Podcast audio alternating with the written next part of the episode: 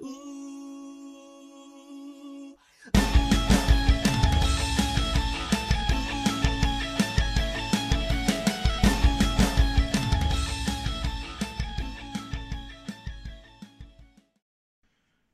buenas tardes, días o noches, plebones y plebones. Te doy la bienvenida a tu rincón auditivo preferido, a tu podcast de selección. Es el mismo que utilizas para una dedicatoria a tu novio para decirle que estás embarazada. El WhatsApp es el que estoy hablando. No es cierto, hermano, no te espantes.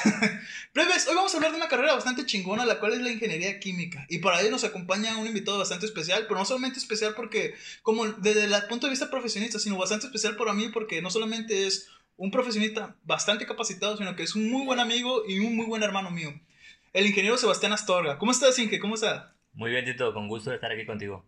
Eh, yo estoy bien feliz, güey, de que estés aquí. Tenía un chingo que no te veía, güey. Más de que año y medio, casi dos años, yo creo. Sí, pero ya, o sea, estoy feliz de que nos vamos a ver, güey. Estoy feliz de ver a Edna. Imagínate si no viviéramos en la misma ciudad, ¿cuánto pasaría? Yo creo que a lo mejor más rápido, porque pues, si vives en otro lado, pues aprovecho, güey, conozco y te visito. Correcto. y tenemos un invitado también bastante chingón aquí con nosotros en el estudio, el pequeño Sebastián. No lo pueden escuchar porque como tiene menos de un año no sabe hablar. Ahí está abajo. Pero puede que lo escuchen gritar. Exactamente. O cuando grite popó, popó. Vamos a saber a qué se refiere. Pero bueno, antes de empezar a hablar de la carrera, Sebas, quisiera que nos platicaras un poquito de ti. ¿Quién es Sebastián Astorga? Eh, gracias, Tito. Sebastián Astorga, como lo comentas, eh, ingeniero químico, 29 años, recién cumplidos la semana pasada, recién festejados, dos días después de tu cumpleaños, como sabrás. Qué buena pena. Eh, en algún otro tiempo, ahorita no tanto. Ahorita son biberones, son biberones y otras cosas. ahorita tomamos, no sé, ahorita tomamos refresco, no da gastritis, güey. Exactamente, pizza y ya no te puedes levantar al siguiente día. O te tapas. Este, 29 años estudié en el Itson. Eh, bueno, vivo ahorita en Apodaca, diríamos Monterrey, pero realmente es en Apodaca. este, soy casado, como lo acabas de comentar, tengo un hijo. Este, aquí nos está escuchando también mi esposa. Y bueno, eh, de ingeniería química sí, estudié en el Itson. Ahí estuve cuatro años, del 2010 al 2014, en Ciudad Obregón. Muy buenos tiempos, muy buenos recuerdos. Y también tengo una maestría en Administración de Energía y Fuentes Renovables en el TEC de Monterrey. Eh, actualmente trabajo aquí en Monterrey, tengo siete años trabajando ya en la industria cervecera. Eh, y bueno, hacia grandes rasgos, ese soy yo. Excelente. Oye, qué chingón, güey. O sea, qué perrón, güey, poder trabajar. o sea, siete años en la industria cervecera, güey. Siete años desde que salí de la carrera prácticamente. Todos tenemos la duda, ¿sí te regalan cheve? Sí. sí ok, listo. No preguntemos más. Solo quería saber eso, güey. Sí, me regalan pero no digan. y tenemos cheve aquí. ¡Eh! Ya dijo sus primeras palabras en el programa. ¿Tenemos cheve aquí? Eh, podemos tener, dependiendo de cómo nos vaya en este podcast. Ay, qué buen soborno. Pero bueno, Oye, entonces ya, bueno, continuando, ya sabemos quién eres tú, Sebas. Pues quisiera, quisiera que nos platicaras por qué estudiaste ingeniería química. ¿Por qué estudié ingeniería química? Es eh, una historia. No es difícil, yo creo que no, habrá historias más impresionantes. Recuerdo incluso que en la, en la prepa mis asesores, la directora me decía que tenía que estudiar finanzas, que yo debía haber estudiado finanzas, que esa era mi carrera a la que yo podía tener más éxito, pero, pero pues dije, uy, qué pedo, ¿quién estudia finanzas? Con respeto, yo no, yo no lo quise estudiar. Este, y tenía claro que quería estudiar ingeniería. Eso siempre lo tuve claro, o sea, las matemáticas, el cálculo en la secundaria, en la prepa eran... El estrés, el dolor, todo eso. Todo eso, el estrés, el dolor, los desvelos, batallar. Este, dije yo, bueno, si soy bueno en las matemáticas, si me gustan la física, la química, pues tiene que ser ingeniería, pero no sabía qué ingeniería. Eh, y luego en Wasabe, tú sabes que eres de ahí, pues tampoco hay muchas opciones como para que digas, ah, aquí en Wasabe tengo mil opciones de ingeniería, voy a ver entonces. O incluso, bueno, en nuestros tiempos de universidades. De universidades, entonces, como no hay tantas opciones, pues entonces tienes que mirar afuera si quieres estudiar ingeniería en la mayoría de los casos. Luego dije, eh, no tanto que me gusta, pero empecé a ver, empecé a analizar las carreras que estaban cerca, Culiacán, Obregón, quizás eran las más cerca, Mochis también estaba por ahí, pero con menos opciones. A ver qué carreras tenía disponibles. Eh, en su momento tuve un sueño de querer venir a estudiar a Monterrey, al TEC de Monterrey, pero bueno, pues temas económicos y demás no era algo tan sencillo de hacer. Y empecé a ver las carreras de ingeniería que tenía disponibles para ver cuál me llamaba la atención este, biotecnología, ingeniería química, ingeniería civil, hasta incluso electrónica, mecatrónica, muchas de las, las, ingenierías que están disponibles en, cerca de Guasave. Y la que me llamó mucho la atención porque no se enfocaba a algo específico, sino se enfocaba a, un poco más general o un poco más de, de apertura del campo de estudio fue la ingeniería química. Si bien el nombre es ingeniería química y todos nos imaginamos lo primero, pues alguien combata este, en un laboratorio haciendo análisis químicos, pues en realidad la, la, ingeniería o la carrera sí se llama y así se ha llamado siempre, pero no es para nada solo química. Pero bueno, así le pusieron, alguien decidió decir, oye, pues ¿qué engloba esto? Vamos a ponerle ingeniería química, no lo sé por qué, pero no, no es enfocado a análisis químico, sino es enfocado a tener una bata blanca, sino tenía mucho, mucho alcance eh, desde temas matemáticos, pero también temas químicos, temas físicos, y luego ves el perfil y, ves que dónde puede trabajar el ingeniero químico, ¿no? Pues en la lista, obviamente, dice luego la realidad no es tan sencilla, pero ahí dice que puedes trabajar en, en muchas ramas de la industria. Entonces, esa fue una de las principales razones. Digo, como materias, como química, no es que tampoco sea un super fan de la química como tal, de las materias de química, pero sí me gustó mucho el perfil de la carrera y que teóricamente podía trabajar en muchos lugares con esa formación. Este, creo que por ahí fue, la puse como primera opción en el Itson, puse biotecnología como segunda opción y puse ingeniería civil como tercera opción, porque tenías que poner opciones porque si no quedabas en alguna. Este, pero bueno, quedé en la primera y ahí empecé mi, mi camino en ingeniería química. Sí, pues podría decir que no es un estilo muy impresionante, pero a mí sí me hace bastante chingona, güey. Porque, como tú bien dices, bueno, muchos de los que nos están escuchando que ahorita están en tercero de prepa, hay una, hay, sí es cierto, hay una materia que se llama orientación vocacional. La mayoría de las preparatorias lo dan, ¿verdad? Correcto. Eh, y quieras o no, pues sí es una ayuda, güey. O sea, qué chingón que la den, güey, porque muchas veces es un poquito confundido en qué quieres estudiar. Y también, pues obviamente hay maestros que piensan que, pues, orientarte un poquito a un tipo de carrera que ellos piensan que eres muy bueno, pues es una ayuda, ¿verdad? Pero, pues como tú dices, aunque mucha gente te decía de que lo tuyo es finanzas, lo tuyo es economía, lo tuyo es administración. Así es. Pues, güey, el plebes, es, sí es cierto, pueden ser muy buenos en una materia, pero sí es algo que no los llena, porque recuerden que una carrera es para toda la vida. Muchas veces es para toda la vida. Es para toda la vida. Luego puedes, puedes estudiar otra cosa, claro que sí, después, o puedes decir, ¿sabes qué? Ahora voy a dedicarme a otra cosa sino estudiar, se puede. Pero tu inversión de tiempo ahí quedó. Y tu carrera, pues tú vas a ser siempre ese ingeniero químico, vas a ser siempre, o ingeniero tecnólogo, o lo que decidas, lo vas a hacer siempre. Por eso nunca es, o sea, sí, sí está chido pues, que se basen un poquito en la orientación vocacional, cómo lo puedan ayudar, cómo lo puedan usar, pero no crean que los va a definir. No, y la, la, orientación es buena porque a veces te sirve que alguien que ya, obviamente más grande, que ya pasó por ahí o que ya tiene una carrera, pues te diga su experiencia en algunas cosas. Eh, pero nadie te puede realmente definir ni una materia, ni un test, ni una persona te puede definir qué debes estudiar. Exactamente. Porque hay de todo, hay gente que decide estudiar en lo que es mejor, hay gente que no, hay gente que dice a mí me gusta lo que no soy tan bueno, voy a intentar ser mejor ahí. Hay muchas formas en las que te puedes definir. Entonces, nadie te puede realmente decir es que tú debes estudiar esto. A lo mejor hubiera sido bueno en finanzas, quizás sí, quizás no, pero no sé, no, no tenía todo el, el, scope y la dificultad. En ese momento yo pensaba así, la dificultad de, cálculo y química y física y todas las materias de ciencias que probablemente no hubiera visto en finanzas. A lo mejor eran sí muchos números y, y, cálculo y matemáticas, pero, pero le faltaba como que esa otra parte. Pero bueno, nunca lo sabremos, a lo mejor después hago algo Son esas pequeñas dudas, que qué bueno que se quedaron en dudas. Exactamente. La, la, verdad, qué bueno que se quedaron en dudas. Pero pues sí, güey, por ejemplo, me dice que yo tenía que ser psicólogo, güey. O sea, cuando me cuenta alguien un problema, güey, digo, está cabrón. O sea, no sé decir más. Ganas, no sé, o simplemente me quedo mirando el piso, güey. Y pongo cara de que, y pongo la cara de que te entiendo. Y sí, o sea, plebe, se han platicado conmigo y me dicen, cuentan algo feo y hago eso. La neta, no sé qué decir, por eso lo hago. No te quedas pensando, sí, güey, está mal tu situación. Sí, de que, no, pues. Sí, erga. Sí, erga.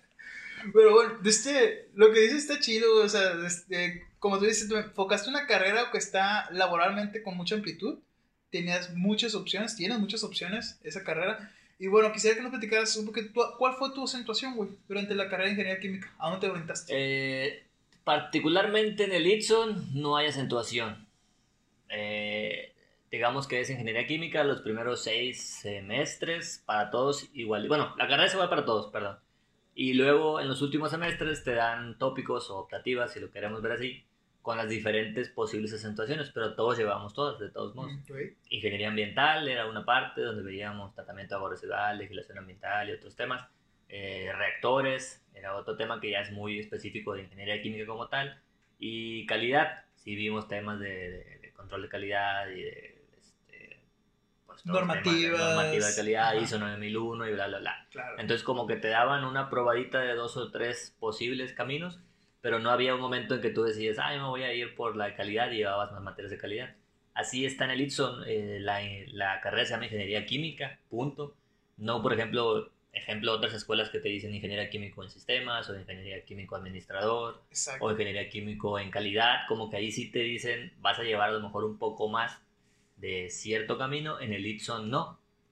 Entonces en su momento llevé un poco de todo, me gustaron las tres temas y me han servido los tres temas, o sea, lo poquito que aprendí de, de ambiental, este, pues conozco un poco y me, me ha servido en algunas cosas, lo poquito que aprendí de calidad, eso sirve mucho en, la, en, el, En el puesto que en, estás el, en ahorita. el ámbito laboral en general, creo que sirve mucho si vas a la industria, así que pongan atención, si tienen alguna materia. Parecen materias muy tediosas, pero luego sirven mucho. Y bueno, lo que tiene que ver con ingeniería química como tal, pues también me ha servido. Pero no tengo una acentuación como tal de la carrera. Ah, Luego decidí eh, enfocarme a energías renovables y, a- y eficiencia energética, pero eso ya fue para la Posterior en el posgrado. Eh, sí, sí, lo que tú dices, por ejemplo, de que, ah, el área de calidad. Yo ahorita me encuentro en el área de calidad, güey. Nunca pensé en mi perra vida que iba a estar en el área de calidad. Así Estoy pasa. muy gracioso, me gusta un chico, güey. Ujú. O sea, pero este fue así como que lo fui rezagando. Yo me orienté más al área ambiental y al área microbiológico. Sí. Me gustaba un chingo, me gustaba un chingo la investigación, güey. De este, pero pues por azar del destino, por así decirlo, caí de este o entré al lugar donde estoy ahorita. Y no, güey, o sea, me gustó un chingo, me llenó un chorro. Me llenó un chorro y te das cuenta, como dices, de que pues hay ciertas materias, ciertas certificaciones o lo que están perras llevarlas, güey. Exacto. Y que en su momento a lo mejor en la escuela decías, ¡Qué no hueva! mames, ¿Qué pedo que estoy haciendo aquí? Y dices, no, pues yo cuando salga yo me voy a dedicar a lo que me gusta, me voy a dedicar a, a ser operativo, al proceso o a, a lo que tú piensas que te vas a dedicar, pero luego resulta que si no es el 100% de las industrias, el 99.9 tienen sistemas de calidad y tienes que adaptarte a eso y tienes que saber y tienes que trabajar con ello, entonces pues te acuerdas de la materia que te dio fulanito y que odiabas y que apenas pasaste nomás como decir, pues la tengo que pasar, pues sí te sirve. Entonces pongan atención. Como dices, en la, si, si quieres enfocar a la, zona a la parte industrial, ¿verdad? Es correcto. Pero bueno, tienes, tienes razón. Incluso no sé si estuvieras enfocado a otra parte. Creo que ahorita ya es como que el tema de sistemas de calidad y lo que dice ISO y bla, bla, bla. Creo que ya está casi en todos lados. Te subes a tu pesa y dice certificado ISO 9001. Exactamente. Y a lo mejor dirías, pues, ¿qué caso que tiene? Pero sí, sí tiene. Entonces, si llegas ahí también a otro tema que no es industrial, también puede que te resulte. O, o si dices tú, la neta, si me hubiera el tema de alimentos o lo biológico, güey, Ujú. también está FCC 22000, FCC, está. HACCP, entonces te Entonces, esas materias son tediosas, pero sirven, sirven bastante ya en, el- en la vida real. Qué chingón. Oye, y pues, mira, mientras estabas en la uni y todo este pedo, güey, o sea, literalmente nunca dijiste de que, ah, yo me voy a orientar a algo, ¿verdad?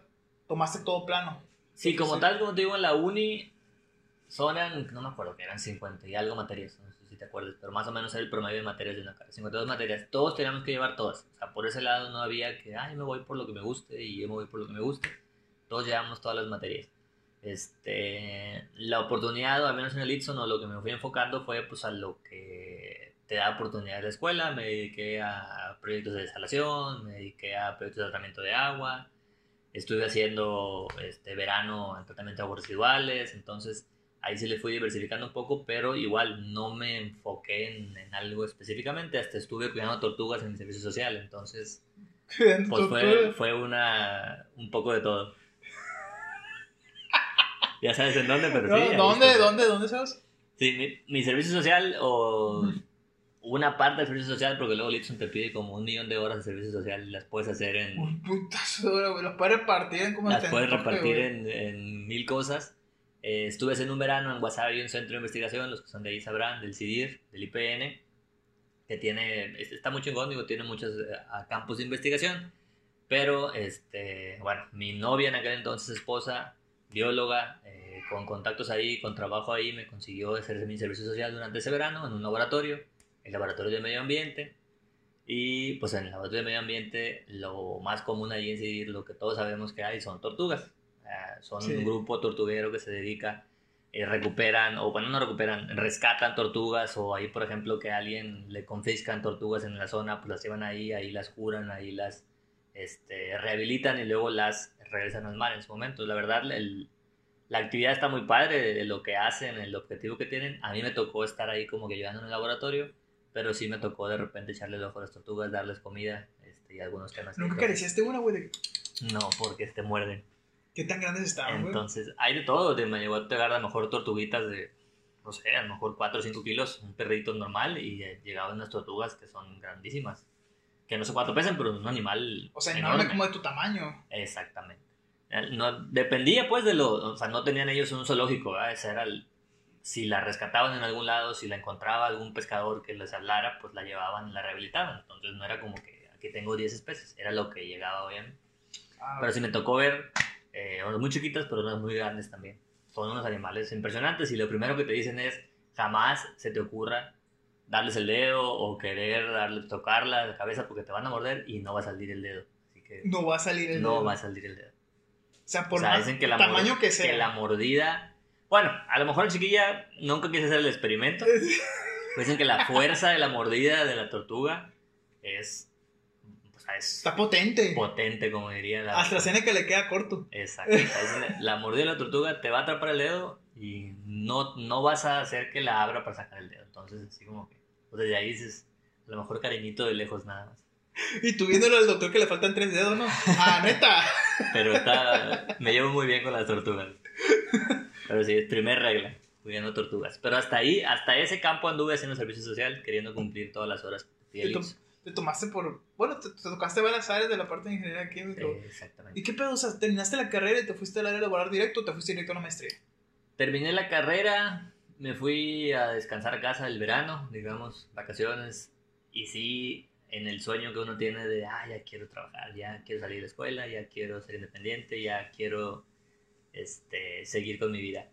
Y estuve en casa, estuve, empecé a buscar trabajo, este, tuve algunas entrevistas, fui hasta Nacosari, a una mina que me entrevistaran. ¿Dónde está la cosa ahí? Eh, Nacosari está cerca de Guaprieta, en Sonora, Ah, a la madre, está bien lejos. en güey. Sonora hacia la frontera. ¿Fuiste a una De, entrevista de hasta allá? Hermosillo, tomas un camión ahí y hace nueve horas para llegar a Nacosari y son como 200 kilómetros de, de Hermosillo a Nacosari. Es la sierra y todo eso.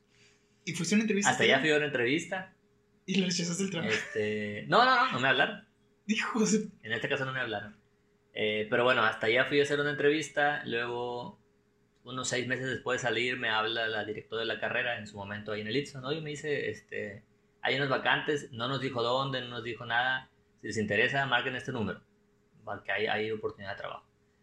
Y yo estaba esperando la entrevista, la llamada de la mina. Porque, digo, dentro de que estaba muy lejos y todo, era una buena oportunidad. Es un buen trabajo como tal. O- Sí, o sea, este, lo que estamos en el área de que, que tenemos que ver de este, pues parte química, sabemos que las ofertas laborales en, en minas, güey, o sea, económicamente es muy redituable, es muy buena, y aparte es una muy buena plaza, o sea, en cuestión laboral es, pues no podemos decir que es relajado, pero está padre, güey. Correcto. Entonces estaba yo esperando eh, esa oportunidad. Yo me sentía como que esa me iba a tocar, me había gustado la idea de estar allá. Eh, no hablé al número que nos pasó la, la de la carrera y luego dos, tres días después me vuelve a hablar y me dice, oye, ¿no hablaron? ¿No hablaste? Que no, digo, pues no. No, mándale la marca porque no sé, no sé por qué me habló. No sé si porque no había, no había hablado nadie o si porque ella, no sé, pues me quería que, que estuviera en ese puesto, en esa oportunidad. ¿no? Marqué y bueno, ya se dieron las entrevistas y demás sin saber a dónde iba a trabajar hasta que me contrataron y que empecé a trabajar este, haciendo cerveza. Entonces, sí, fue en 2014, noviembre de 2014 y aquí seguimos.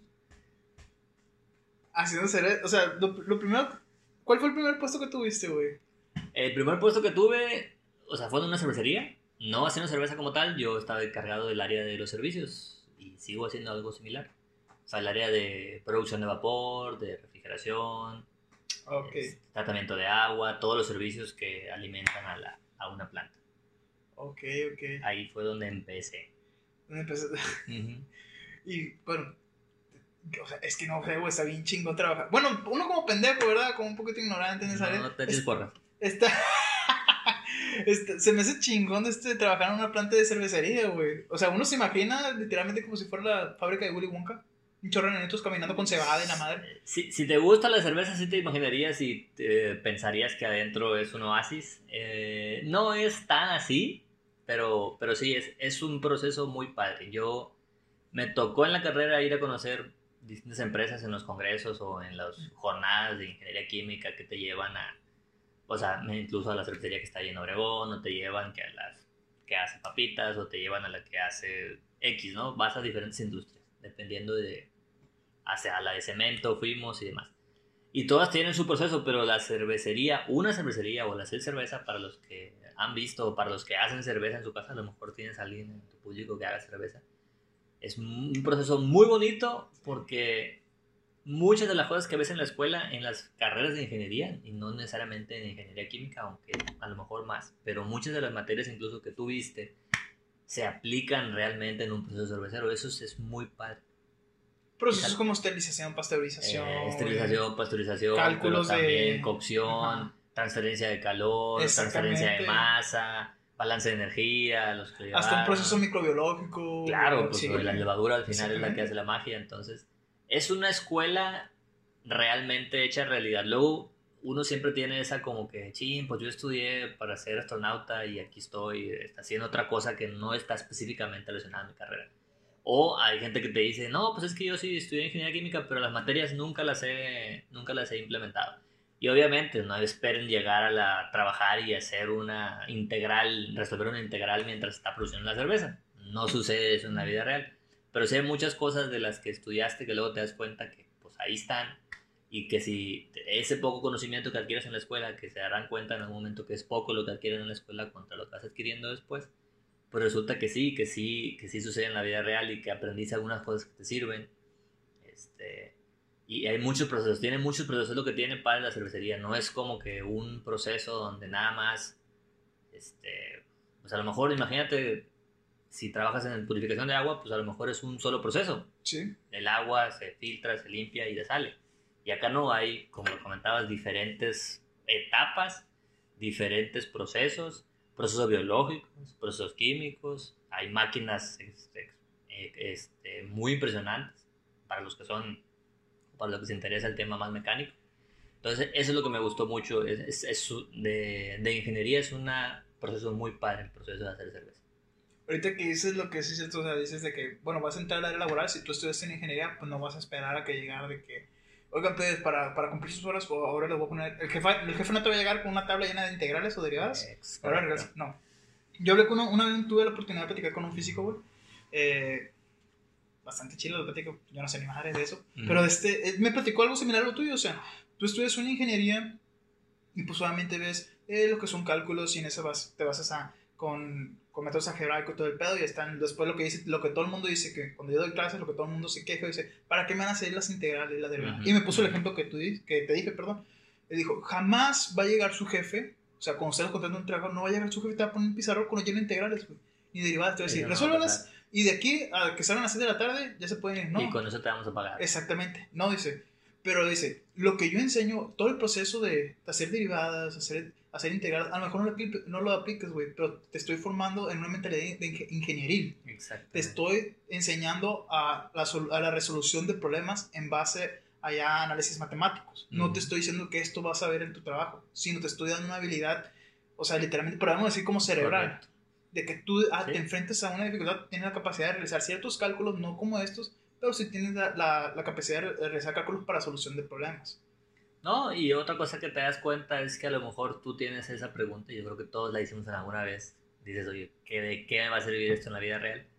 Eh, pero también te empiezas a dar cuenta cuando trabajas de que a lo mejor esas máquinas que tú ves que hacen todo, pues resulta que tienen su fundamento y están hechas por esas derivadas, esas integrales, esos cálculos, que, que obviamente no los vas a hacer tú, pero te puede ayudar a entenderlo, como dices, te da esa, esa mentalidad de poder entender algunas cosas que si no lo llevaras, ¿no? y no sabes a dónde te va a llegar el tiempo. A lo mejor te imaginas tú trabajando ya operativamente, pero en algún momento te pudieras ir a desarrollar o, a, o a, no sé, este, a, la etapa donde se aplican esos cálculos para hacer componentes o para hacer, diseñar alguna máquina y demás. Y ahí sí se utilizan. Que no todos lo hagamos no significa que no se utilicen. Definitivamente en la industria no te va a llegar tu jefe con una tarea de integrales, pero te da ese conocimiento te da la oportunidad de entender muchas de las cosas que pasan en la industria y qué es lo que te puede dar herramientas para resolver esos problemas o que puedes enseñar tú a lo mejor a la gente o a los operadores que están ahí y que obviamente saben operar sus máquinas excelentemente, pero a lo mejor nunca han sabido por qué la máquina hace lo que hace y eso tú lo puedes enseñar porque estudiaste. Eso es lo que nos separa, ¿no? Nos separa un poquito el poco conocimiento y la mentalidad y la capacidad de resolver problemas, que es lo que aprendemos en la carrera. Como tú dices también, o sea, no, no significa que porque tú estés como ingeniero, en veces puedes crecer de otra forma también. O sea, a lo mejor empiezas en la área operativa y pum, te brincas. Un consejo muy importante, pues, es que muchas veces para crecer no tienes que dar pasos, o sea, directamente rectos. O sea, muchas veces dar movimientos horizontales te puede dar mucho crecimiento, pues, dentro de la industria. O sea, también puedes empezar del área operativa y, pues, vaya, te vas creciendo, pues, se encarga del área de calidad o una jefatura de algo, pues ya no vas a estar directo ahí en la planta. Pero, pues, tú, como tú dices, el conocimiento que tú tienes desde el parte de vista de donde tú ya llegaste a un proceso operativo, pero también tienes un conocimiento ingeniería, esa onda va a llevar muy bien la orientación de las personas que van a estar, pues ya de este, a tu cargo. Es correcto. Totalmente. Pero, Así sirve. Sí pongan atención. Oye, Sebas, ¿y cuál fue, güey, la neta, una ¿cuál fue la dificultad más cabrona que te presentó en la planta, güey? O sea, una que tú dijiste de que, ah, se nos, se nos cayó, no sé. Era, es... Mm, se cayó Pepe, el fermentador es un tema, obviamente, cuando tienes gente a cargo, pues ya tienes una responsabilidad sobre ellos y te preocupa, obviamente, y una de las cosas que siempre te piden, lo que acabas de decir, ¿no? que nadie se va a accidentar. Afortunadamente nadie se ha accidentado eh, estando a mi cargo. Pero en el área en la que empecé, por ejemplo, pues se manejan, eh, o en el área de servicios se manejan sustancias peligrosas. O sea, si el vapor, pues tú vas, tocas el vapor, pues te chingaste, te quemaste. O sea, son eh, sustancias peligrosas y si en algún momento este, pues te toca tener algún tipo de emergencia, algún tipo de fuga que no la, realmente no la vas y la atiendes tú, pero estás tú a cargo y pues tienes que tener un poquito de, de calma y de, de, mente fría como para poder organizar cómo detener cierta fuga o cómo evitar que algún equipo vaya a sufrir un daño o cómo evitar que alguna persona que está a cargo tenga un daño. Yo creo que de, de las difíciles son esas. No tanto el proceso como tal, pero cuando algo se sale de control en un proceso tan difícil como es el de servicios, donde hay temas complejos o trabajas a presiones muy altas, a temperaturas muy altas y demás. Este, pero así una específica no tanto. Y bueno, luego otra parte de lo que he hecho en mi trabajo es ya estar involucrado en el proceso de hacer la cerveza. Eh, y ahí las complicadas son cuando no das los parámetros de calidad que debías de verdad. Para ejemplo, algunos parámetros como eh, bueno, digo, depende, pero al final, pues, cuando pruebas la cerveza, ¿qué tienes que ver? Color, amargo, este, turbidez, espuma, eh, la edad a veces también, o sea, la, cerveza es un proceso de... También llevan es, un proceso de fermentación, grados Brix, grado plato, este, porcentaje de alcohol, etcétera. Entonces, si eh, la fermentación no se dio como esperas, que al final depende de la levadura. Tú no haces nada tampoco, la levadura tiene que ser la chamba y si la levadura es un organismo vivo y ese día no quiere o ese día no estaba apta en condiciones, pues no vas a llegar a esos parámetros. Y eso implica reprocesos y demás y son esas, son esas las situaciones complicadas donde tienes que pensar qué se puede hacer para, para lograr llegar a los parámetros o si no, cuál va a ser el impacto. Y tener que llegar con tu jefe y decirle, pasó esto se nos echó a perder esta marca, pero podemos meterla como es. Cluster. podemos meterla como. Sí, no, no podemos decir marcas, pero pasa, puede pasar. Puede meterla como esta cerveza que empieza con K y termina con Luster. Pero bueno. Correcto. No lo dije yo. Jefe, si me está escuchando, no lo dije. Está malísima, güey. Pero está bueno. Al final lo que me ha, me ha tocado entender es que lo que se vende es porque alguien lo compra. Ah, exactamente. Si, si, está en el mercado es porque hay un consumidor. Yo, también tengo mis, mis, reservas sobre algunas cosas, algunas marcas, algunas bebidas, y dices, ¿esto qué hace aquí? Pero luego te das cuenta de que, que, se produce y que te lo encargan que se produzca X, Y, Z, los que están en la industria se habrán dado cuenta. Y si está en el mercado es porque se consume, o sea, hay, hay mercado para ese producto y hay gente a la que, pues, por el precio, por lo que tú quieras, le, le agrada X producto. Nosotros en la uni Exactamente. no, recuerdo a alguien en la uni diciendo, mm, esta cerveza no está, no está correcta. O, ah, simplemente recuerdas, no mames, plebe, 56. es lo único que recuerdo. está en promoción, esta. Deme dos. Exactamente. Entonces, hay mercado al final para algunas cosas. Obviamente ya de gusto se rompen géneros, pero de que alguien la consume, alguien la consume y por eso la hacemos. Oye, Sebas, y por tú te fuiste a la industria cervecera. ¿Cómo, cómo podemos definir esa área en, en la parte de químicas? O sea, simplemente como área industrial o como... Sí, en ingeniería química vemos siempre un concepto o el concepto grande de la carrera son las operaciones unitarias, que es lo que mencionabas ahorita. Pasteurización puede ser una operación unitaria, molienda, eh, cocción, eh, filtración, fermentación, son, son, operaciones unitarias. Entonces sí entra como la parte más de proceso de industria, okay. pero como le decíamos hace rato, el tema de calidad está en todas esas operaciones unitarias y en todo lo que hace el que recibe la cebada hasta el que saca la cerveza están los sistemas de calidad y los procedimientos. Entonces también aplicas los conocimientos de calidad y luego al final de la cervecería hay una planta de tratamiento de agua residual. Entonces si te tocó ver temas ambientales, pues también puedes entender si no lo operas tú, obviamente, al menos cómo puedes impactar o cómo, qué no debes de hacer para luego este, tener un problema en la, en la planta de tratamiento, porque tienes un poquito de noción del tema de tratamiento de agua residual. Y por ejemplo, Entonces, hay un poquito de todo. De tus compañeros, güey, tú, tú fuiste industria. ¿Cuáles son las otras, o áreas que tú digas de que, ah, mis compañeros fueron muy diferentes a mí? Sí tengo compañeros que sé que están en minería. Es una de las, de las áreas perseguidas, por lo que decíamos también hace rato. Es muy bien pagada este, con muy buenas prestaciones y demás, aunque normalmente en esos lugares recónditos del país o del planeta donde no estás en una ciudad donde está la mina, normalmente estás en pueblitos donde hay minas. Eh, tengo compañeros que se han ido al área de investigación y docencia, que esa es otra, o sea, que han hecho su maestría o doctorado, que están dando clases, que están haciendo investigación. Tengo compañeros que se han ido al área de laboratorios, ahí sí a, dedicarse a laboratorios o a, tener responsabilidad de laboratorios, a, hacer análisis y demás. Eh, ¿Qué más? Digo, creo que hay un poco de todo. Tengo compañeros trabajando en, tratamiento de agua residual, algunos en, tratamiento de agua desalando o, atendiendo módulos de osmosis inversa. Eh, digo, hay diversidad de, de, caminos de los, de los que sé que por ahí están trabajando en una ¿No, tienes algún colega tuyo de la uni contigo? No, fíjate que no. No acá y no. Algunos Litson, también en la planta, ¿no? Que iba, yo iba con él. Gente, gente, de Litson, sí, sí tengo conocidos tanto aquí en Monterrey o donde he estado, eh, más allá en Sonora. Presente. Eh, pero trabajando en, en, en, en, donde trabajo, sí ha habido gente que llega a Litson, electrónicos o mecatrónicos, por ahí biotecnólogos también este, algunos conocidos de la universidad que luego te contaré. Pero de mi, de mi carrera, ninguno, ninguno me tocó compartir, digamos que... Este, Esta parte este, laboral. laboral con ellos. O no que yo sepa, de repente por ahí habrá a lo mejor alguno que, que, no está aquí conmigo ahorita y que esté en otro lado, que no me haya enterado. Pero hasta, hasta donde yo sé, no. Pero sí gente de Litson, de Litson sí tengo, tengo algunos compañeros incluso. Este, mayores que yo algunos, pero que son de Litson que dice, ay, yo de ahí, güey. Este, exactamente. Mi director, por ejemplo, el director del, del, mi departamento es un egresado Litson, ingeniero electrónico ¿Neta? Entonces, arriba Ipson, arriba Potros. Ipson, patrocíname. Pero bueno, este, oye, ¿sabes? Pues bueno, estuviste en esta hora y tuviste un Inter, güey, donde dijiste, voy a hacer un posgrado. Fue, no sé si llamarlo Inter, fue un arranque, fue como lo quieras llamar. Eh, ¿Por qué, güey?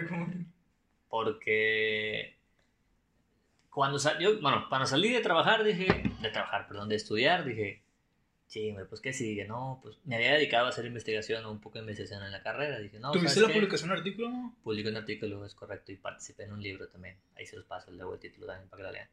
Eh, pero sí, me dediqué a hacer un poquito de investigación en temas de tratamiento de agua, desalación, y traía como que, no, yo quiero hacer la maestría, pero no la voy a hacer saliendo de trabajar, saliendo de estudiar, voy a buscar un trabajo, quiero agarrar un poquito de experiencia, nada más para ver de qué se trata el asunto y que diga ahí en mi currículum que, ya trabajé y luego a lo mejor me voy a hacer la maestría.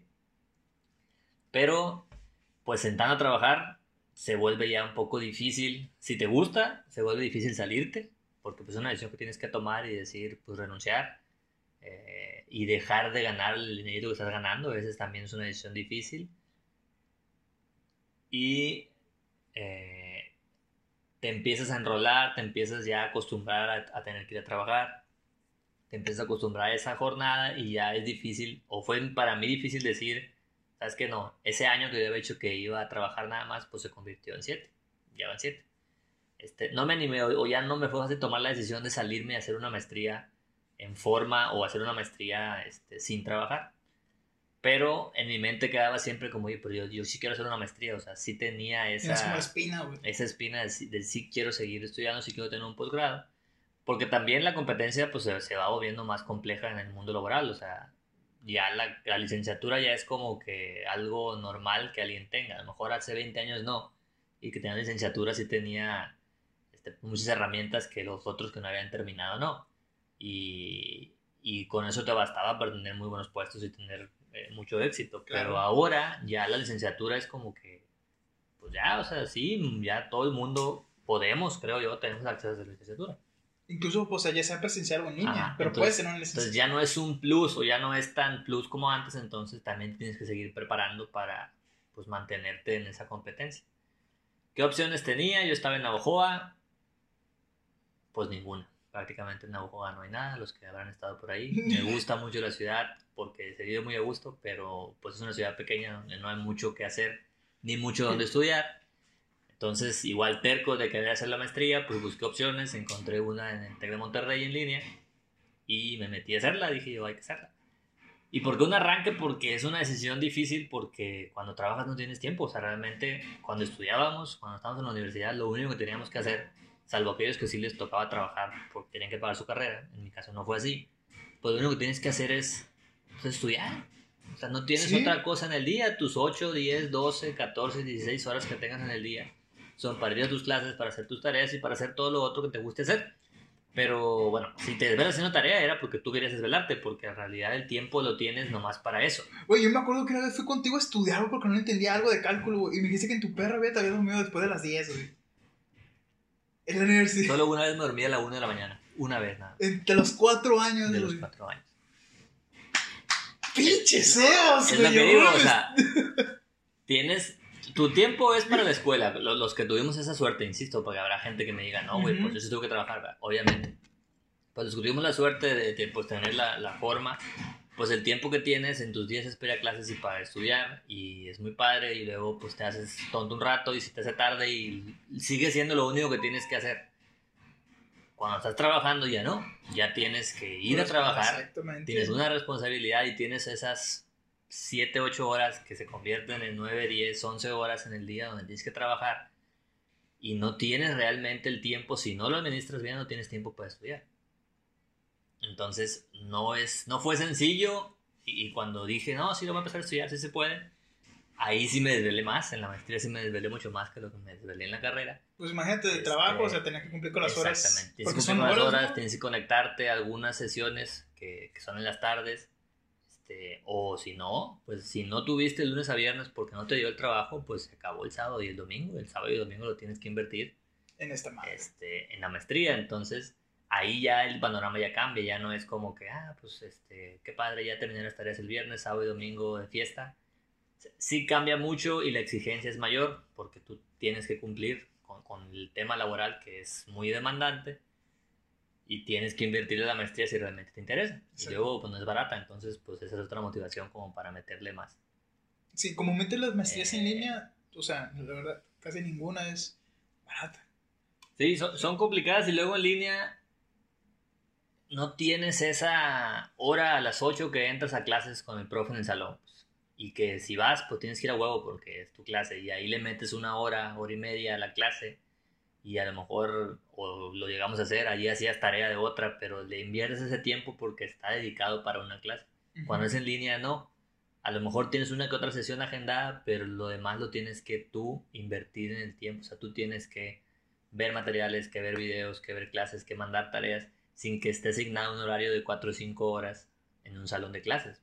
Entonces te puedes perder también muy fácil en, en, en ese limbo porque tiene que ser totalmente autónomo. Tienes tú que ponerte a hacer las cosas de la maestría. No hay un salón, no hay un horario, no hay una clase en la tarde a la que vayas y ahí le inviertas tiempo. Pero si tienes un límite de tiempo para integrar. Ah, claro, tienes un límite de tiempo este, para hacerlo. Pero si no buscas, si no encuentras tú el tiempo, nadie te va a decir, pues no te va a hablar el profe que aquí está en la clase, no te va a hablar eh, tu compañero, oye, güey, se te olvidó venir a la clase, Kyle. No existe eso, pues tienes tú que encontrar el tiempo. Y si el lunes a viernes no lo tuviste, como te digo, pues tiene que ser el sábado. Y si no acabas el sábado, pues tiene que ser el domingo. Y si querías ir a pasear, si querías ir a salir, pues no se pudo. Está complicado el reto de hacer una maestría trabajando, pero se puede. Ya luego que terminas, pues dices, bueno, qué bueno que me animé porque hoy ya tengo un posgrado al final de cuentas. Y con tu trabajo. Y con mi trabajo, exactamente. Y pues ya dice al menos ahí el papel que tienes una maestría. Eh, y eso creo que vale mucho la pena cuando te acuerdas de que sí se puso complicado. O sea, si es complicada la carrera, imagínate ya trabajar y tener que estudiar, pues también es, es difícil. Y mucha gente lo hace, ¿eh? tampoco es como que yo sea el único. Pero sí se complica porque le tienes que meter tu tiempo más allá de eso que haces en el día. Pues. Es o más allá, todavía si, si quieres hacer deporte y quieres este, tener otras actividades aparte del trabajo y aparte estudiar, pues todavía más. ¿no?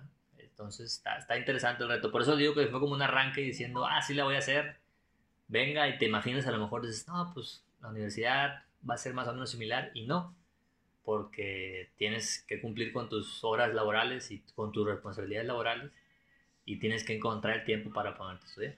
En el caso de que es en línea, cuando la puedes hacer presencial, a lo mejor es un poco más fácil porque tienes la hora de clases ahí definida, la programas para ir y Claro. tienes que ir. Cuando es en línea se complica un poco más si no sabes administrarte bien y el domingo te acuerdas que tienes maestría y dices, chinga, madre, es cierto. pues llevas con los envases de Caguama. Ay, no me sé. Puta, me puse en la maestría, exactamente, no me acordaba. Y sí pasa, ¿eh? O sea, de repente puedes una semana complicada y como no tienes clases todos los días, pues se puede pasar así como que X y el domingo te acuerdas de ching, tenía que entregar un material tenía que entregar una tarea hoy.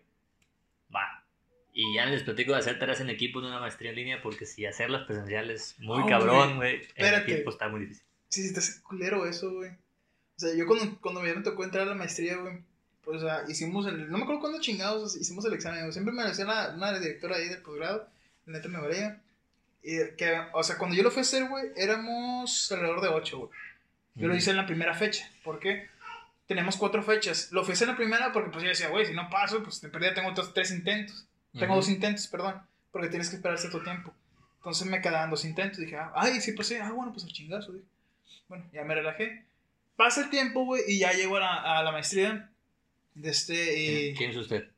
que- No, no, no entendió. Le dijo que no pasó. y se lo nos mandamos en varios correos donde usted estaba en FAD y en FAD que cuando se presentaba. Y pero no me da chance. no, güey. Llegué y, y no, que estaba solo, güey. Ninguno de los otros pendejos pasó, güey. Estaba de la chingada, güey. Entrabas al salón solo, güey. Y como tú dices, las tareas en equipo. Había un maestro, güey, que llevamos una clase que tenías que hacer en campo. Ujú. Fisiología vegetal se llama. Un saludo al doctor. Doctor. Ah, sí. Doctor. No me acuerdo su nombre, por eso no lo dije. Bueno, este.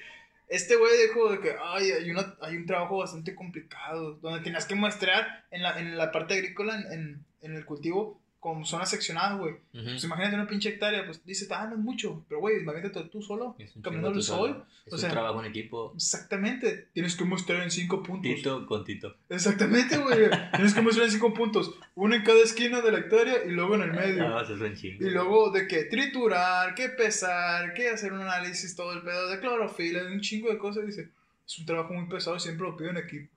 ¿Cómo le vas a hacer si estás solo? Y yo, ¿cómo que cómo le voy a hacer, hijo de tu perra vida? Dije, un punto nomás. y ya, pues valió madre, sí lo tuve que hacer, güey. Fue una chinga, güey. No o sea, yo siempre me acuerdo de trabajos en equipo en la universidad, es, es difícil. Te diviertes un chingo, pero es difícil porque, bueno, tienes que convivir, tienes que congeniar ideas, tienes que arrear a veces, o tienen que arrear a veces dependiendo de cómo anda el tema. Pues imagínatelo en línea, güey, con un cabrón que está en Sonora y un güey que estaba en Yucatán y un güey que estaba en México, un güey que estaba dos horas adelante porque una diferencia de horario y tú estabas bien a gusto a las seis porque tenías tiempo para entregar, pero aquel cabrón ya es bien tarde. Y por WhatsApp, ahorita también digo, está más fácil porque hay muchas formas de comunicación, pero, pero se complica el triple hacer tareas en equipo en maestrías en línea. Y luego cada quien trae sus rollos, cada quien trae su trabajo, Sí. cada quien trae sus horarios. Algunos tienen familia. Bueno, en ese tiempo no tenías familia como ahorita. Hay algunos que ya pueden tener su familia y eso es una responsabilidad más. Entonces también tienes que adaptar, no podías decir, no, pues yo lo voy a hacer hasta el domingo a las 6 de la tarde. Si aquellos güeyes no podían y tenían que hacerlo antes, pues te tenías que aguantar y tenías que hacerlo antes.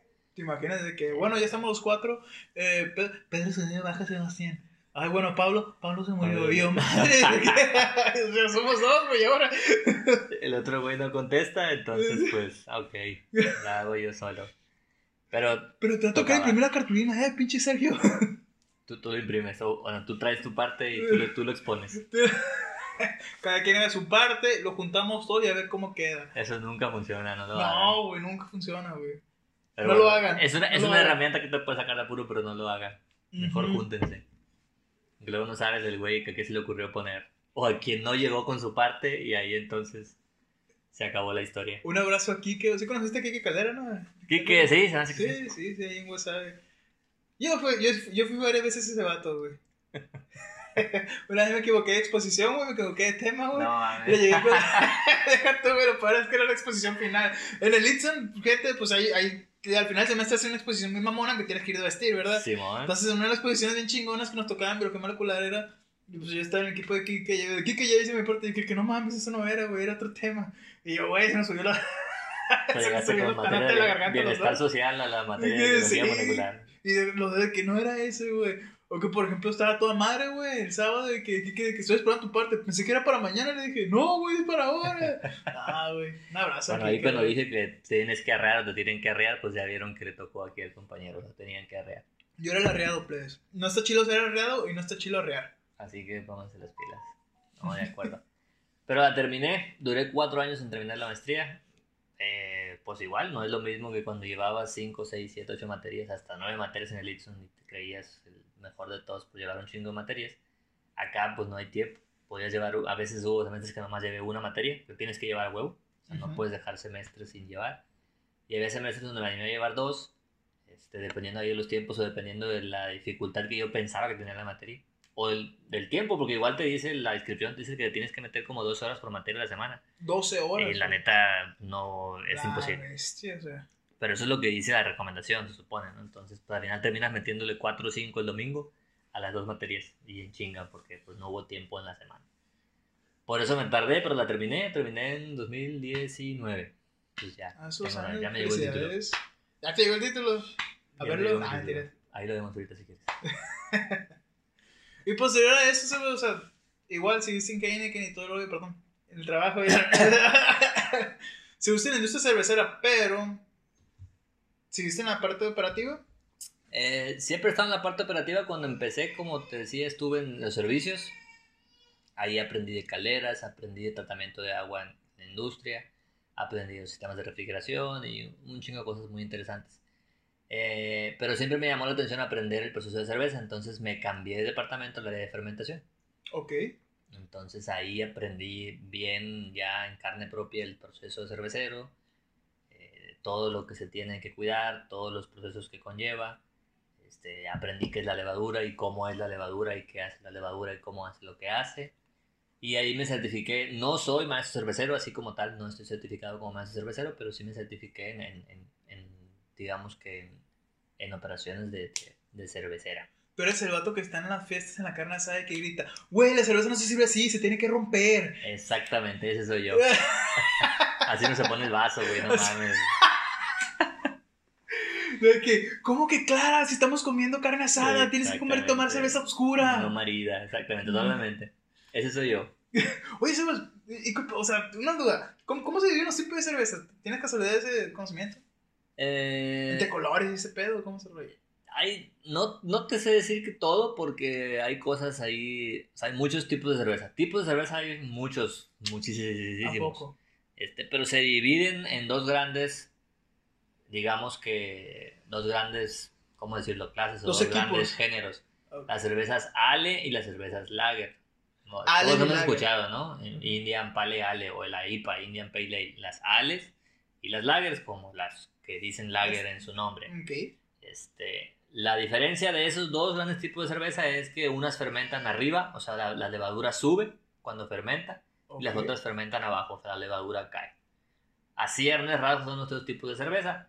Este, normalmente las ales son más fuertes, más amargas, más pesadas, más emborrachadoras, como lo quieras ver, por el mismo proceso de fermentación que se lleva, y las lager suelen ser un poco más ligeras, claras, este, más suaves, si lo queremos ver así, menos emborrachantes y demás. Pero no tiene nada que ver que sean oscuras o que sean claras, como tal. Ah, es el O tipo sea, de puede haber ales oscuras o ales claras y puede haber lagers que son oscuras. Normalmente identificamos, o así nos los hemos vendido aquí en México, de que la oscura es más pesada. No necesariamente, aunque sí puede ser. Güey, qué pinche mito acabamos de romper ahorita, güey. Cabrón. Invítame más seguido a uno de cerveza. Cabrón, güey, qué chido. Pero sí, no, no, no necesariamente oscuro es más pesado o, o que esté clara es menos pesado. Puedes hacer una cerveza muy fuerte y con mucho alcohol y que pegue machín, que sea clara. Y puedes hacer una cerveza muy suave que sea, que sea oscura, pero nada más le pones poquita malta tostada y ya se hizo oscura. Y no significa que sea realmente más pesada. Oye, y ese tipo de, o sea, que uno fermente arriba y que uno fermente abajo, ¿es un proceso industrial Es la o es el tipo de levadura? lo que te- Es el tipo de levadura. Ah, ok, ok. Ah, qué. Sí, o sea, hay cierta levadura que después de, de comerse el azúcar y producir alcohol, que Se va al para arriba. que hace la levadura, Mm. sube y ahí la sacas y hay otra que se, se aglomera o se pega con sus hermanas cuando ya comió y cae. Y cemento. Este, esa es la, la- pero es el tipo de levadura, no, no lo controlas tú. La levadura es imposible de controlar en ese sentido. O sea, la levadura va a hacer lo que sabe hacer y lo que está hecha para hacerse. Y la industria cervecera, o sea, eh, uno de los, por así decirlo, entre todos, ¿cómo decir? Eh, herramientas o materia prima, o sea, levadura y... Levadura, Cebada. cebada, o, o grano, porque no nada más puede ser cebada. No, no muchas veces es cebada, ¿verdad? Pero es, es grano, normalmente la mayoría de las cervezas es con cebada. Pero puede haber cervezas que no, hay cervezas que hacen con trigo, hay cervezas que se hacen con maíz, o haces una mezcla de algunos. Pero la mayoría son con cebada. Qué chingón, güey. Eh, agua, levadura ya dijiste, y lúpulo. Es lo que te pregunté, el lúpulo, ¿qué, qué nos referimos con el lúpulo, güey? El lúpulo, yo, no- bueno, sí lo he visto, es una planta.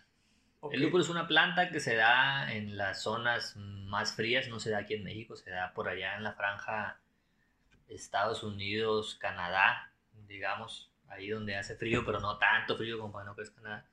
Es una planta, es una plantita, pareciera un racimo de uvas, pero no son uvas, son como, Como- no, no sé cómo explicarlo, ahí lo- luego ponen una foto. Pero es una planta que tiene, eh, digamos, propiedades, es, es grasosa, tiene resinas y tiene ese olor pues, característico de la cerveza, porque a la cerveza le pones lúpulo, ese olorcito como, como a, pues sí, como a flor, como a amargo, esa le da el amargor a la cerveza. Pero es una planta, al final el lúpulo es una planta, se hacen extractos de lúpulo, que son los que usan las cervezas, no se ¿Qué? le pone la planta como tal. Vamos a romper otro mito, güey. Se dice que también, cuando te dicen de que hay una cerveza, ah, hablando de cerveza comercial, ¿verdad? Sí, Porque ahorita estamos hablando de las cervezas comerciales, que, que estamos a punto de aparte de las artesanales.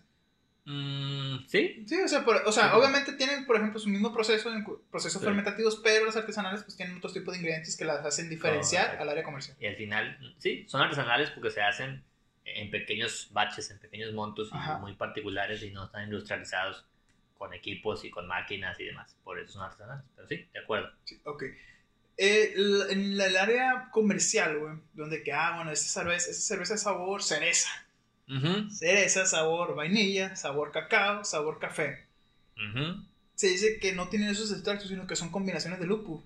de lúpulos. Eh, híjola, yo creo que no te podría dar una respuesta como tal porque a lo mejor dependerá de, de, pues, de, de- de quién la hizo y cómo la hizo, pero no creo que se pueda hacer con lúpulos. No. Así te lo digo. Es lo que te podría decir. O sea, no sé, a lo mejor alguien sí lo hace y no lo conozco. Pero el lúpulo da un sabor amargo, un sabor, pues a lo que sabe la cerveza y que dices, ah, cuando te la tomas, que es muy rico después. Pero ese amargor, ese, ese cuando, o cuando pruebas una que es muy amarga, una artesanal que dices, ah, la madre, esta madre está muy amarga. Eso es el lúpulo. Pero nuevamente no tiene otro, o sea, no hay lúpulo sabor a X o lúpulo sabor a Y. Mm, creo que no, o al menos no que yo sepa. Si alguien ya lo descubrió, pues va a ser un éxito. Lúpulo sabor coco. Entonces, creo que no, pero a lo mejor te digo, alguien ya lo ha descubierto.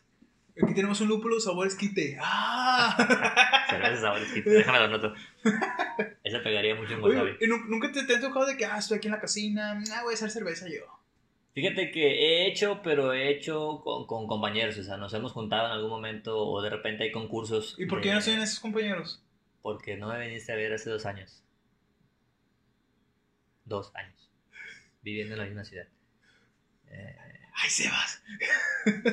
por ejemplo, de repente, a- a- ahorita con la pandemia no se ha podido, pero cada año lanzan las, la planta lanza un concurso de cerveza artesanal. Entonces igual te juntas con dos, tres colegas, armas, este, y te pones a hacer alguna cerveza con algún... Algo que pues, se te con algo, sí, algo específico o algo que creas que... que porque pues, no se trata de hacer no más algo X, sino algo que, que vaya a ganar el concurso o que tenga un sabor, como dices tú, algo X, entonces dices, ah, pues ya que esté, ya que esté la cerveza le voy a echar menta, o ya que esté en el cocimiento le voy a echar de esta rama para que agarre olor al bácaro o cosas de ese tipo. Traiga, traiga esta plantita, plebe, si no pone bien una Esa plantita puede ser de cannabis, ándale. Ay, ya no lo He dije. visto, cerveza- he visto cervezas de habanero que, Que pega. que- no, sí, pero o sea, que le ponen, no sé en qué parte del proceso y, y te sabe como a medio enchiloso. Es que tengo un camarada. Puedes hacer mucho, o sea, puedes hacer mil cosas al final, es como si estuvieras haciendo frijoles y le pones al frijol eh, alguna verdura ahí medio rara, pues vas a ver, o sea, sí por ahí va la cerveza, pero atinarle a que sepa bien al final es lo difícil. Es que yo tengo un camarada, güey, que estaba con nosotros en el posgrado. Bueno, él ya es doctor. Se fue a. Él que está en Alemania ahorita, Eberto.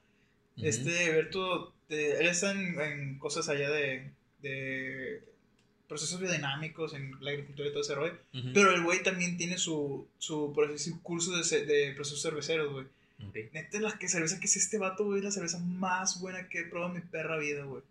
Pero cerveza sabor miel, güey, sabor Ujú. a arándanos, Sí, y no que otra mamada, güey, lo hacía yo. Este dije yo. Sí, Yo, yo solo nunca he hecho, pero sí he hecho cerveza en casa. Eh, no es difícil, pero entre menos equipo tengas, pues es poquito más complicado hacerla porque Mm. hay dos, tres cosillas ahí que manejar. Y he conocido gente que ha ido armando su pequeña cervecería en su casa con equipitos chiquitos, pero, pero que hacen su función muy bien. Y pues ahí está muy padre. Sí lo traigo así como que dentro de mis planes en algún momento poder armar algo. Porque hacerla en la olla presto de los frijoles se puede, o sea, sí se puede, pero no es lo más sencillo ni a lo mejor vas a poder sacar la mejor cerveza, porque pues no es el equipo para hacerlo. Pero sí se puede, con lo que tienes en la casa se puede hacer. Pero sí te traigo mis planes como que armar o hacerme de a lo mejor una ollita para hacer cerveza, un molinito para moler el grano y demás. Y a lo mejor tener una mini cervecería en casa. Y a lo mejor ahí sí me empiezo a aventar algunas fórmulas para Para consumo propio, ya para andar vendiendo. no, a lo mejor para consumo propio, pero luego he visto que está pegando mucho la gente que pone a lo mejor su negocio de comida o que pone su negocio de comida y Y vendes tu propia cerveza, luego la vendes bien cara, ya los que han probado artesanal saben que es carísima. Este, y eso pudiera ser a lo mejor una idea de negocio para algún futuro, pero no lo tengo así como que lo voy a hacer, no. A lo mejor pudiera ser. O ya que le luego pegar a una buena a una buena fórmula, que me salga una buena cerveza y a lo mejor me animo.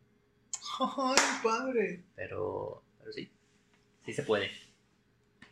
Güey, qué chulada es el mundo de la cerveza, güey. todos pueden aprender, digo, no es tan, tan difícil. Hay cursos, o he visto mucha, mucha oferta de cursos, mucha oferta de tutoriales y demás. Y digo, sí se puede hacer con lo tienes en casa, nomás que es más difícil. Si tienes ya un, dos, tres equipos, pues es más fácil o más controlado. Pero si la quieres hacer así bien rústico, Se puede, en una olla como tal, tú puedes hacer cerveza. cabrón, qué rico. De que se puede, se puede. A ver cuándo hacemos. Programemos. Sí. Bueno, ¿qué sabor sería bueno, güey? ¿Qué sabor qué tanto No sé, ¿qué sería un sabor wasabi? ¿Sabor marisco? Mm, un sabor tortitas del mercado. Sabor, ah, sabor chocomil. Sabor to- ah, sabor buena. chocomil, güey. Qué pendejo. Tortitas del mercado, sí. Sabor Sabor chocomil, chocomil. Suena bien, lo podemos hacer. Pones un poquito de chocomilk a la mezcla. Ay, bien ingeniosos nosotros, ¿no? Se nos acabó la materia prima. Ve al Oxxo. Al Oxxo y compra el chocomilk. Llegamos en chinga. Sí, pudiera ser. En wasabi pudiera pegar. Creo que en wasabi hay una, ¿no? Que es como sabor naranja, algo así. Se llama wasabi, he escuchado que hay una cerveza que se llama wasabi, pero que no hacen en wasabi Sí, o lo hacen en mochis. O sea, Sí, algo así he escuchado. Sí, o sea, ese- la cerveza artesanal es- se llama wasabi, wasabi. pero Eso exactamente, güey. O sea, la cerveza artesanal se llama wasabi, pero la hacen en mochis y es como sabor naranja, algo así. No sé cómo está el pedo, güey. No, no la he probado, pero he escuchado ese tema de que hay una cerveza artesanal que se llama wasabi y no se hace en wasabi. Sí, tampoco la he probado. Nomás he mirado así el loguito. Ujú. De que, Está pegando mucho el tema artesanal. Yo estoy viendo, o he estado viendo ya en todos lados te lo encuentras. En muchos negocios te encuentras cervezas de ahí o cervezas que ya son un poquito más famosas. Este. Que ya incluso ya tienen su logo y demás y que se hacen a lo mejor en Tijuana que las venden en otros lados, que siguen siendo artesanales. Este, y luego está pegando mucho porque como que la raza busca cosas diferentes, no lo mismo que te ofrece la cerveza comercial. A lo mejor dices, ah, pues ese es como que ese tipo de sabores nuevos o ese tipo de, de- de colores nuevos o las ocurrencias que tienen que hacer artesanal. eh, o que está más amarga y me gusta más amarga, o que menos amarga y demás, sabor chocolate, Sí, güey, es lo que te iba a decir. Es que, ah, güey, a mí una vez me tocó probar, güey, en una cerveza artesanal, pero lo que quedaba en el barril. ¿Cómo se llama lo último? Hasta el fondo, hasta el fondo, hasta el fondo. Cerveza. Sí, bueno, no. No, no sé. Ay, qué menso. Sí, no, no tiene un nombre, o sea, O sea, la- no sé, o puedes llamar el asiento o lo que queda abajo, pero no El tiene rato nombre. que pasó una moto, güey, neta que vaya, checa el mofle, güey. Qué mamada, güey, el gajo. Presentado por Uber Eats. Oye, no, era, me acuerdo que lo sacaron, güey, que me dijo, es lo último que queda del barril. Y lo saca, güey, la cerveza era literalmente como si estuviera escurriendo chocolate, güey. Ujú. O Espeso. sea, se asentó, pues, se asenta algo o se... Ay, es que me dijo que tenía un nombre, pero no me acuerdo, güey. Ah, güey, la probé, estaba fuertísima, pero tan cuerpo. rica, güey. Tan rica, no mames. Y caliente, eh. Sí, ah, creo que por eso ha pegado mucho el artesanal, porque tiene otras ofertas o tiene diferentes, hay diferentes sabores, diferentes cosas que las cervezas normales o las famosas pues no tienen, son más, más normales, ¿verdad? No son tan experimentales o tan, tan de ponerle nuevas tendencias y sabores. porque, Pues no se usan, normalmente los cerveceros, los cerveceros, los señores cerveceros o los jefes, en mi caso que me han tocado, que ya se jubilaron o algo, pues ellos son totalmente contrarios a esa tendencia. Dicen, la cerveza es, la cerveza es lo que tú decías, lleva agua, cebada, lúpulo y levadura. Nada más. Y ya. Bueno, todo, hacer la todo lo nuevo, ajá, todo lo nuevo, pues ya, pues es como lo de antes, ¿no? Como los papás que dicen que la música de antes era la mejor, pues igual, ¿no? Los cerveceros de, de antaño, el cervecero dice, pues no, la cerveza nomás lleva estos ingredientes. Oye, ¿qué- ¿a qué te refieres tú con maestro cervecero, güey? Perdón. Maestro cervecero es. Es una certificación, pero incluso hay países como Alemania que es una carrera. Una carrera, Es una carrera profesional, ser cervecero, ser ingeniero en cervecerismo, no sé cómo llamarlo, o técnico en cervecería, técnico, técnico cervecero. Perra madre, qué belleza. Yo he conocido gente que son ingenieros, que son este, ingenieros cerveceros. Esa es su carrera, no es una especialización, no es un curso. Ellos estudiaron en una universidad en Alemania para ser ingenieros cerveceros. ¿Qué clase de materias que, que, que pueden llevar ahí, güey? Es que al final, lo que te decía al principio, llevas muchas materias de las, de, de las normales, de, de balance de energía, balance de materia, transferencia de Pero, calor. Imagina esa materia que es como cívica y ética, de que, a ver, si uno llega con un 6 y el otro el 8, ¿quién- ¿a quién corren? ¿A Pues al quién 6, corren? obviamente al de 6, por bobaña. Puede ser, puede ser. O, o control de calidad, pues ya no te hablan de otra cosa más que de cerveza. Pero sí, yo he conocido gente, o- en Alemania, no digo que nomás en Alemania, a lo mejor hay otros países, ¿verdad? pero sí he conocido alemanes que ellos estudian. Oye, ¿qué tú qué estudiaste? No, pues yo estudié, esto, estudié esto. Pues sí, yo también, no. Yo estudié y mi título, mi carrera dice que soy ingeniero cervecero o ingeniero en técnicas cerveceras. Así es su carrera. Así, Alemania es de los países con más este, fama de producción de cerveza. Son, producciones de, cerve- de cerveceros por excelencia. Y hay carrera, o sea, tú estudias para hacer eso. Oye, y mm, ya en tu área laboral o en la carrera, ¿te tocó que te llevaran a, te mandaran certificaciones o algo así por el estilo? Eh, digo, tuve mi certificación de, de proceso cervecero. No soy brewmaster, como le dicen, que es maestro cervecero, que eso hay cursos que tienes que ir tres meses a Chicago, o te tienes que ir tres meses a Alemania a, a certificarte y a estudiar el proceso cervecero. No lo soy, eh, pero sí, certificaciones en temas de calidad he llevado muchas, en temas de ISO, en temas de HACCP, FCC, certificaciones también, ahora mi, mi último puesto en temas de administración de energía, eficiencia energética, energías renovables, que parte de lo que estoy en la maestría. Eh, ¿Qué otra cosa? Y normalmente hay certificaciones en sistemas de mejora continua y todo eso que también luego es muy importante para las empresas, resolución de problemas y demás. Pero sí, hay mucha, mucho donde tienes que seguir aprendiendo después de que sales de, de la escuela o ya a lo mejor aprenderlo más en práctica.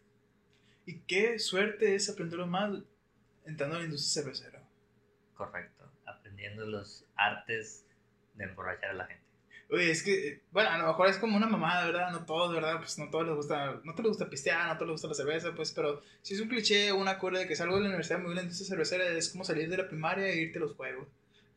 Pues sí, depende, pero si te gusta el pan te vas a querer ir a Bimbo a lo mejor. Sí, algo así. Eh, Creo que a cada quien le puede gustar algo. Pero sí, yo creo que si salimos de la universidad, muchos dirían, ah, qué padre debe ser trabajar en esa cervecera, aunque no, antes de que le pregunten, no tomamos cerveza todos los días, no podemos tomar cerveza ahí adentro, no salimos borrachos y cualquier pregunta que luego hacen de que, oye, güey, sí, le estás probando ahí todos los días. No, no sucede así. O sea, no llegas con tu vasito, lo metes como si estuvieras agarrando agua de cebada. No, sucede así. Hay, hay- hay muchas historias de que antes se hacía más o que antes había más posibilidades, pero hoy no. Hoy, de hecho, pues si te agarran borracho dentro de tu trabajo, yo creo que en todos. Sí, te es vas. cualquier persona. Pues acá también, ¿no? En todo caso. A mí un camarada que dicen que se trabajan en esa especialidad que podrían dar pedos. Pues sí, pero no cuando eres cirujano. no cuando eres cervecero tampoco. No cuando vas manejando un camión. Y... Mm. Entonces no es tan fantástico, pero la verdad está muy Ya le dijimos, señor AMLO, que no puede estar tomado aquí en, aquí en la oficina. Pareciera que sí. Escuché un podcast donde el ingeniero dice que sí puede estar sí tomado. puede estar tomando. En las mañaneras pareciera que sí. Está bajo las influencias de, no sé si de alcohol, en el mejor de los casos. Pero bueno, ese tema no lo tocaremos el Ay, día de hasta hoy. que llegó mi programa. Ya me dio tristes. No, es que literalmente hasta aquí iba a llegar, plebe. Fue el último capítulo, gracias a Sebastián. Gracias por ese comentario. Ver, Perdón. Todos estamos muy felices con esta administración. Pero sí es cierto, son como que las dudas que. Dudo que, como por ejemplo, de que siempre toman adentro, pues no. No pueden estar borrachos. Sí les regalan chévere. Sí nos regalan cheve, pero o sea, no la puedes igual, o sea, te la regalan afuera. De que pasas acá y te están esperando con un kid. No, pues normalmente, no, depende de la dinámica, pero sí, sí nos, dan- sí nos regalan cheve. Eh, o a lo mejor nos toca probar las cheves que van a salir, nos toca probarlas antes, cosas de ese tipo. Este, pero no, no en la planta no hay para tomar cerveza, no hay fuentes de cerveza, no está el grifo ahí que pueda llegar y hacer- una cerveza. No hay un chingo de nanitos de colores corriendo con.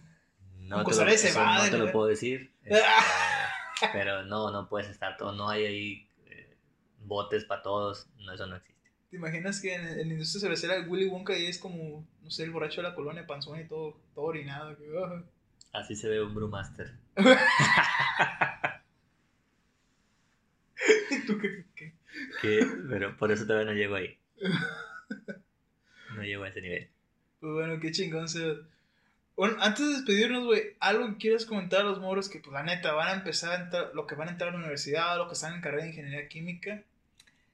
Eh, los que están en carrera de ingeniería química, chingona decisión que tomaron, yo creo. O hasta ahorita no he escuchado a alguien que haya estudiado ingeniería química y que diga, no mames, güey, yo me arrepiento de estudiar ingeniería química. Entonces es una buena estadística de que casi todos los que estudiaron y terminaron están o estamos muy contentos con esa elección. Es una carrera que te da muchas opciones.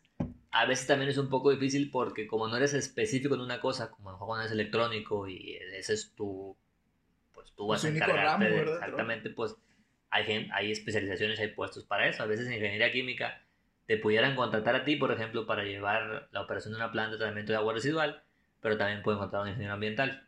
Ujú. Entonces, a lo mejor por ese lado se puede complicar un poco el tema laboral, pero, pero es una muy bonita carrera. Creo que da muy buenas herramientas, así que échenle muchas ganas. Y aprovechen el tiempo de aprender en la universidad, que es muy padre. Y eso les, sí les quiero decir, o les diría yo, la expectativa de la universidad es aprendes muy poquito en la universidad, aprendes mucho más ya que sales. Ahí es donde se aprende un chingo de cosas que, que nadie te enseña. Y tratar gente es una de ellas, y afrontar problemas es otra de ellas, y eh, muchas cosas diferentes. Y a los que no, pues digo, de mi ejemplo es, si no tienen claro o no son de los que desde chiquitos sabían que iban a ser doctores y quieren ser doctores porque sus papás son doctores o, o eso, hay, hay gente que ya tiene muy claro lo que quieren ser hay gente muy claro que tienen que estudiar y lo han pensado toda la vida y lo tienen bien definido. Los que no, pues lleven su materia de orientación vocacional, escuchen consejos, pregunten a la gente que trabaja o a la gente que conocen, si conocen al ingeniero tal, si conocen al doctor tal. Pregúntenle, no qué estudió ni qué es la carrera, pregúntenle en qué hace, qué hace día a día, Ah, eso es algo muy bueno, ¿eh? como para que eso les dé una, una orientación de, ah, caray, no, pues fíjate, sí me gustaría o sí me veo o me parecería interesante hacer lo mismo que hace él. No tanto las materias, no tanto la carrera, qué es lo que hace en su día a día. Y si no conocen a nadie, pues ahorita también hay muchos recursos, videos, páginas donde puedes informarte eh, sobre, las, sobre qué decidir. y, y váyanse por aquello que dentro de lo que puedan investigar, nunca lo vas a tener totalmente claro. Aparte, luego estudias la carrera y te das cuenta que hay cosas que no esperabas, que están muy padres, hay cosas que no esperabas y que no están tan padres de la carrera, pero las tienes que llevar. Entonces decidanse por aquello que crean ustedes que les va a dar esas herramientas para hacer lo que se medio imaginan haciendo. Eso es lo que yo les diría. Pregunten. Creo que no es que seamos tan viejos nosotros, pero en el 2010 no había tantos recursos como ahora para investigar y para averiguar y para ver videos y para ver... ¿Sabes que no había tanto en nuestra época, güey? Y tú lo mencionaste hace rato. La neta, o sea, no estamos diciendo que somos tan viejos. No, no somos. No, ¿verdad? No, lo somos. No, lo somos. o sea, pero en el 2010, güey, la neta, o sea, la mayoría de los profesores investigadores, pues no eran chavos de 30, güey. No, de 30. Y ahorita sí, güey. Ahorita hay profesores investigadores ya moros con doctorado que tienen incluso menos de 28 años. Entonces, eso es también un plus, moros, de que, pues, oye, pues puedes interactuar con alguien que está ligeramente joven, que está más actualizado en lo que es, pues, la industria, la investigación o varias áreas que son de tu carrera de ingeniería química. Y pues se puede dar un comentario mucho más fresco, güey. Exactamente. Y mucho más actual de que, güey, pues la neta las cosas están así, las cosas así, ahorita. En cambio, si le preguntas a alguien, pues un poco mayor, no digamos que está mal, pero pues puede que se va una perspectiva diferente. Exactamente. Porque estudió hace más de 20, 30 años y a lo mejor él dice que la carrera es muy bonita, pero ya cambió y a lo mejor también fíjense en lo que viene. Piensen en el futuro y a lo mejor hay carreras, como han hecho otras, que van a ir teniendo menos relevancia. Y ahorita, no sé, todo lo que tiene que ver con energía renovable alternativa, todo lo que tiene que ver con temas ambientales, todo lo que tiene que ver con agua, es el futuro. Los próximos 30, 40 años no se va a dar otra cosa en el planeta. Entonces también por ese lado puede servir como para decidir qué hacer. Ah, sí, sí. O sea, también enfócate en tu posibilidad laboral. E, e, es una... Sí, o sea, hay que tratar también de, si, insisto, si no son de aquellos que ya lo tienen súper claro, pues de buscar algo que va a tener relevancia en el futuro, ¿verdad? No porque haya carreras que no van a ser relevantes, pero van a ser unas que se van a volver mucho más relevantes. Y no sé si con todo esto de Tesla y Elon Musk y en el espacio y demás, a lo mejor también todo el tema aeroespacial va a tomar más relevancia en los próximos 50 años, quizás sí. O nosotros con nuestra nueva refinería. Sí, con la que compramos, con la que compramos de 1545. Este, pero sí, digo, no somos tan viejos, ya lo dijimos, tuvimos Metroflog, pero eso es algo que queremos guardar. Yo no tuve. Eso queremos guardar en nuestras vidas, no le crean. Este, pero sí, hay muchos recursos, entonces documentense, infórmense, pregunten, escuchen este tipo de espacios para que también se den una idea de, de por dónde va y de qué esperar. Yo creo que es bueno también saber qué esperar. No es así como que todo color de rosa, pero si te gusta lo que haces, te gustó tu carrera, pues adelante. Y yo creo que también se vale, no sé si alguien se los ha dicho, si decidieron una carrera y no les parece o no les va, también se vale cambiar. Digo, no es un pecado, no pasa nada, es válido hacerlo. No lo hagan después de 10 semestres, porque ahí a lo mejor ya es como que, oh, es que no me gustó. No, pero, pero también, también se vale, digo, oye, bueno, pues esta no era lo que yo esperaba. Y se vale escoger otra cosa, porque a lo mejor tienes un amigo que está estudiando otra carrera y esa te parece más chingona por lo que estás viendo que hace, pues te cambias también, ¿eh? no pasa nada. Es parte de. Entonces, para que no les dé miedo pensar en que se puede cambiar decisión. O incluso después de terminar una carrera, puedes trabajar en en algunos temas en los que no puedes trabajar y te vas a dar cuenta que, que, funciona o que te gusta y demás, o que puedes seguir otro camino con una maestría, especializarte en algo que quizá no lo veías hace cinco años cuando empezaste a estudiar y también lo puedes hacer. Entonces hay muchas opciones. Tampoco nos cerremos o nos eh, pongamos en una actitud fatalista cuando vamos a entrar a la escuela y no sabemos ni qué pedo, porque falta mucho y hay mucho que hacer después también. Ya lo dijo, eh, ¿cómo se llama el director mexicano? El gordito. ¿De qué hablamos? El... Ah, Guillermo del Toro. Sí. Tienen un chingo de tiempo, muchachos. Tienen un chingo de tiempo, exactamente. A los 29 me sentía más acabado que nunca. Pero no, faltan... Y sí, cierto, faltan muchos años, es un chingo de tiempo. Pero sobre todo ahorita hay muchas opciones, hay mucha oferta, hay muchas cosas que hacer, hay otras cosas que estudiar. Hay gente que estudia dos carreras, digo, hay gente que le puede gustar es masoquismo, pero hay gente que lo hace. Está bien. Cada quien. Cada quien tiene sus fetiches Cada Quien dice, oye, güey, pues yo quiero llevar otra vez bienestar social, o sea, padrísimo. Cada quien, pero también se puede, y al final de cuentas, no se acaba el tiempo y tampoco es como que eh, cada quien tiene su ritmo también. Alguien puede empezar a trabajar a los 22, alguien puede trabajar a los 26. Entonces, por ese lado creo que hay muchas posibilidades. Eso es lo que creo, poquito, mucha experiencia que tengo o que tenemos. Que hay mucho que hacer después este, de la carrera. De la carrera. Puedes estudiar otra, puedes estudiar una maestría, puedes dedicarte a trabajar, puedes dedicarte a la ciencia, puedes hacer una certificación en algo que te parece interesante, etcétera. Digo, hay mucho que hacer. O puedes tener un podcast. Hello. pues bueno, Sebastián, muchas gracias, la verdad, por habernos acompañado en, el capítulo de hoy, sobre todo orientarnos bastante de la carrera de ingeniería química, No, de nada, gracias por invitarme. Qué bueno que le des el espacio. Es una carrera muy chingona, la mejor de todas, en mi opinión. y le tengo que decir porque Dixon está detrás de mí. Ah, no es cierto. Este, y pues ojalá les haya servido, ojalá les haya gustado. Y pues cuando me quiera volver a invitar, hablamos de cualquier otra cosa que decides. Sería bueno. Hay temas, hay temas. Hay mucho. Thank you. Pues, nada, muchas gracias a ti, Sebas. Pues bueno, pues ese fue el capítulo de hoy. Te agradezco mucho, mucho haberme permitido entrar nuevamente a tus oídos una semana más. Y pues bueno, no me queda más que decirte que pues nos vemos la siguiente semana, güey. No te desesperes. Aquí voy a estar. Aquí voy a estar. Aquí voy a estar.